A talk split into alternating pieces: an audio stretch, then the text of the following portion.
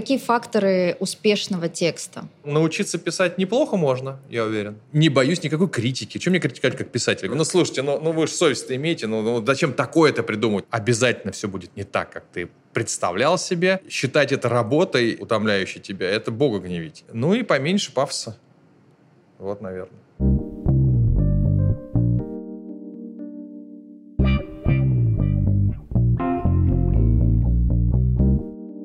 Сегодня в гостях у сайта Грации популярный писатель-сценарист Александр Цыпкин. Здравствуйте. Здравствуйте. Ну, сценарист я начинающий, давайте так. Ну, э, Писатель-то... Один из, э, скажем так, перечня вашей деятельности. Скажите, вот когда вы представляете, знакомитесь с кем-то, вы говорите как о себе? Это всегда шизофреническая ситуация, потому что я действительно занимаюсь разными делами. Но к счастью, в последнее время мне уже, э, за исключением, если за рубежом, не приходится долго объяснять, чем я занимаюсь, но более-менее что-то там он пишет, и уже э, ясно. Если я хочу четко определить, что я делаю, то я говорю автор текстов для чтения со сцены, потому что это самая точная формулировка того, чем я занимаюсь. Все остальное, книжки, сценарии, пьесы, спектакли, это производная изначальной задачи. Когда я пишу текст, Ключевая цель — написать его так, чтобы актер или я сам, выйдя на сцену, смогли удержать этим текстом зал от того, чтобы они полезли в Тиндер. Мне кажется, для этого нужно отдельное название для этой деятельности. Ну, в целом, это действительно отдельный жанр, потому что он предполагает, что история, которая может быть расписана в рассказе, на, ну, в литературе, допустим, на, на час, в театральном пространстве должна быть изложена за 10 ну, ну, ну 30 минут это максимум. То есть у тебя должна быть плотность событий огромная, никаких описаний, никаких э, деталей голоса, э, внешнего вида, потому что все это выполняет, эту функцию выполняет актер, по сути дела, э, окрашивает тексты. Поэтому, когда это в книге, это скорее такой черно-белая, наверное, наверное, штука. А если ты приходишь в театр там и раскрашивают, либо ты раскрашиваешь сам. И я очень рад, что мне регулярно при, присылают видео в которых э, люди читают мои рассказы. Мне это очень было смешно один раз. Ну, ну час ночи, наверное, я что-то там... И вот так Оксана рядом, и вдруг мне в директе «Хочешь посмотреть, чем мы сейчас занимаемся?» Оксана говорит, я хочу посмотреть. Что... А я понимаю, что я не знаю эту девушку, и мне потом будет очень как-то непонятно объяснить, что это мне... Я говорю, да, пожалуйста. Вот. Она такая, мне интересно, что в час ночи моему мужу пишут тыкает туда, а там сидят э, компания ребят и читает вслух мою книжку. Э, прямо вот в, в этот момент. Я говорю, вот видишь, все, люди, литература занята. Ну, вот. Вот вы правильно сказали, да, что очень сложно и самое сложное в этой работе это удержать внимание аудитории. Конечно, да. А, причем, что в чтениях нет каких-то спецэффектов, да, вот. Да ничего там нет, там человек с листом бумаги и все. И вот в чем, как вы считаете, залог успеха именно э, чтений, чтобы аудитория была э, все время в таком внимании? А, несколько, наверное, важных моментов. Э, во-первых, сама история история должна держать. А мне помогло то, что в свое время, когда я начинал писать свои рассказы, истории, неважно, а, то я предполагал, что люди будут читать их в телефоне. И, соответственно, я старался закладывать так, поворот сюжета а, на каждое пролистывание большим пальцем. То есть вот есть размер телефона текста. Ничего себе, прям да, математика, подход, да, математика, да. И ты дочитал, и тебе еще раз хочется, и еще раз. И, соответственно, у меня очень большая плотность событий. У меня все время что-то происходит, ты держит внимание. Так, куда он пошел, что с ним происходит? Дальше э, интересные, яркие диалоги. И поэтому мне потом легко было работать в кино э, в качестве участника создания сценария, не автора сценария, участника. Я хорошо придумываю идеи и пишу диалоги. А, поэтому у меня всегда со мной коллеги, которые помогают это сделать настоящим сценарием. Ну вот, дальше, ну, мне кажется, смесь обязательно драматических и комедийных сюжетов. Ну, грустно-веселая история. То есть человеку должно быть смешно, потом грустно, потом снова смешно. Э, исключительно на одном смехе это для превращается в один... Балаган. В, не то, что балаган, нет, в однотипную эмоцию, к которой ты привыкаешь. Угу. А когда ты все время смеешься, грустишь, смеешься, грустишь, тебя это немного раскачивает. А, плюс рассказы из разных жанров, не, не только внутри рассказа это происходит, а сами рассказы абсолютно разные. И, наверное, охватывающие разные истории по где-то отношения мужчины и женщины, а где-то это могут быть отношения, взаимоотношения друзей, а где-то вообще роботов.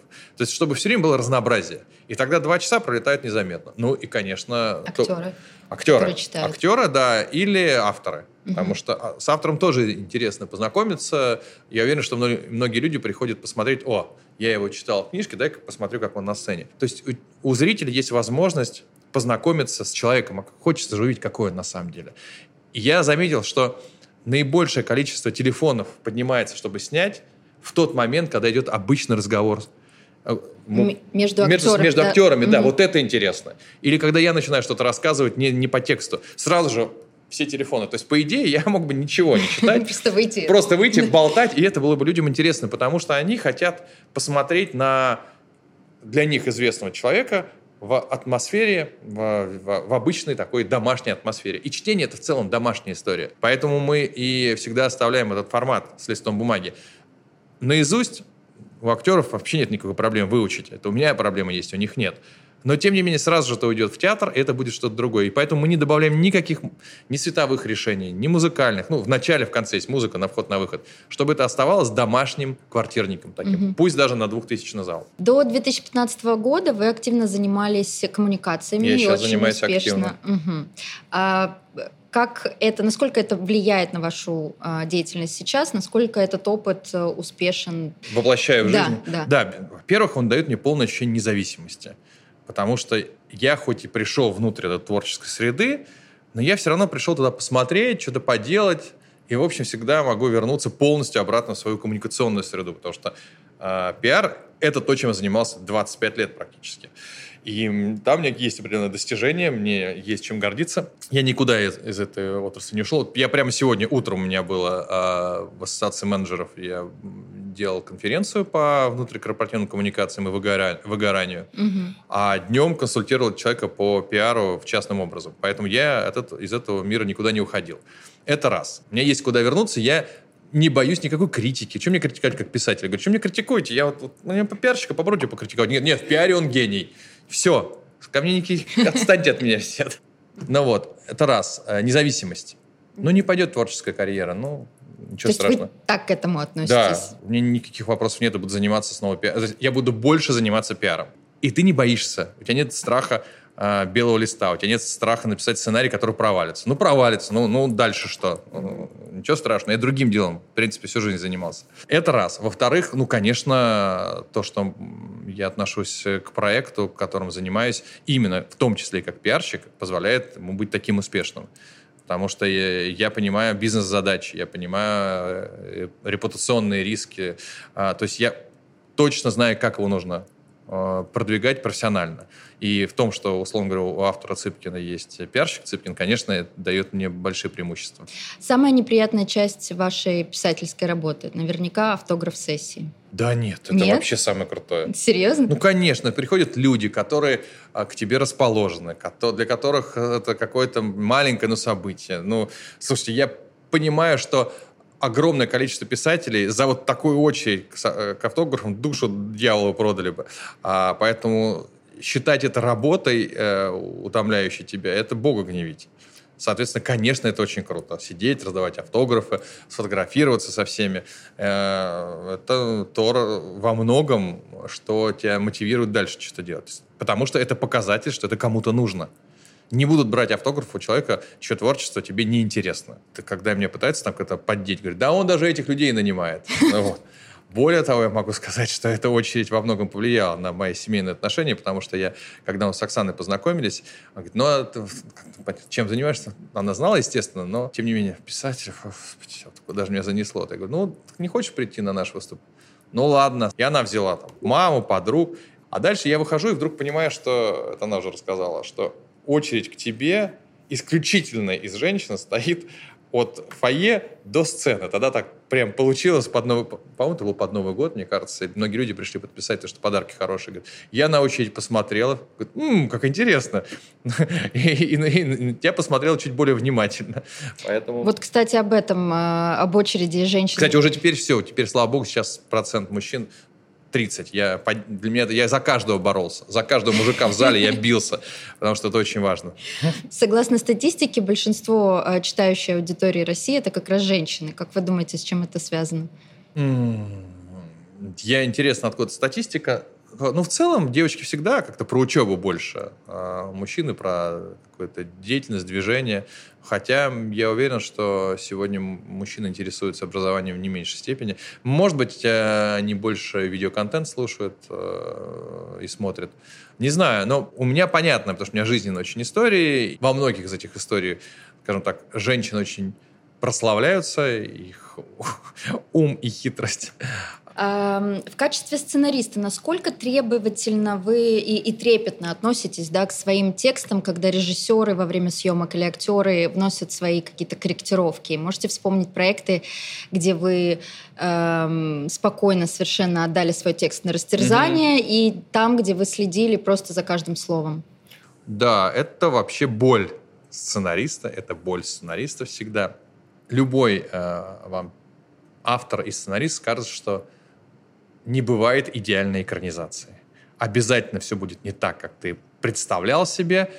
И у меня были ситуации от того, что я смотрю на экране и понимаю, что главная сцена, которую я прописал, на которой держится весь фильм, ее просто убрали. Вот, до ситуации, когда э, фильм стал лучше, чем то, что я написал. А, и я смотрю на это философски. Мне, к счастью, очень везет с режиссерами, с которыми я работаю. Так что это всегда э, проблема того, что должен унять свое эго. Но один проект у меня был, который мне позволил расслабиться. Это проект «Настоящие истории», представленный брендом Майкос, в рамках которого люди присылали истории, как понятно, настоящие, с ними происходившие, из которых я должен был с, э, создать сценарий, который потом снимут. И вот там режиссер и я, и продюсер, никто. Никто не мог сказать, слушайте, а давайте в финале все по-другому будет. Потому что там живая история, живые люди, которые потом увидят себя на экране. Соответственно, вот как с ними было, так с ними и нужно снять. Угу. Ну, добавить какие-то фразы в диалоге. Мы были в контакте с, с ребятами, которые написали эти истории. Я вам могу сказать, там была одна а, э, жизненная ситуация представлена, в которую но вот если бы мне не сказали, что это правда, я бы никогда не поверил. Если бы мы это в обычном кино поставили, то все сказали, ну, слушайте, ну, ну вы же совесть имеете, ну, ну зачем такое-то придумывать? Так не бывает в жизни, потому что а, пришла э, девушка на курсы э, стюардесс, и ее преподавателем был там ее брат оказался, про которого она не знала, что он есть. И он ее узнал по привычкам каким-то и посмотрел отчество, фамилии, помню, даже разные. Mm-hmm. А, ну, сейчас не буду врать. То есть ситуация такого индийского кино настоящего, и она жизненная.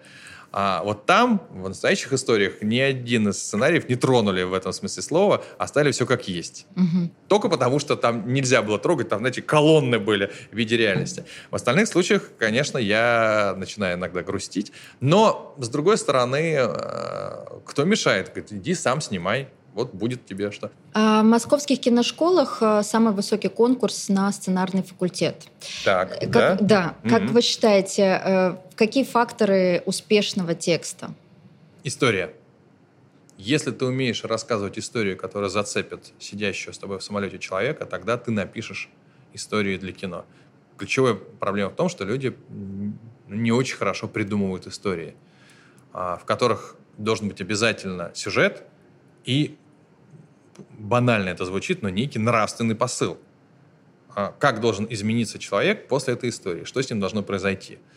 Не обязательно он стал, должен вырасти над собой, но что-то должно с ним случиться. Он должен порадоваться или должен а, погрустить, либо задуматься, что так я сделал в следующий раз по-другому, либо позвонить кому-то из своих друзей, потому что вот про него. Но самое главное, да, это м- история всегда должна проходить проверку компании. Ты сел в компании, и что-то начал рассказывать. И если это удержало внимание, и не все влезли в телефон, это хорошая история.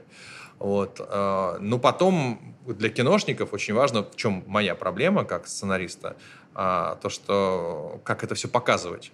У меня множество историй, которые сложно показать. Это разговор, и внутри разговора что-то происходит. Либо еще какая-то ситуация, которую в кино тяжело представить визуальным рядом.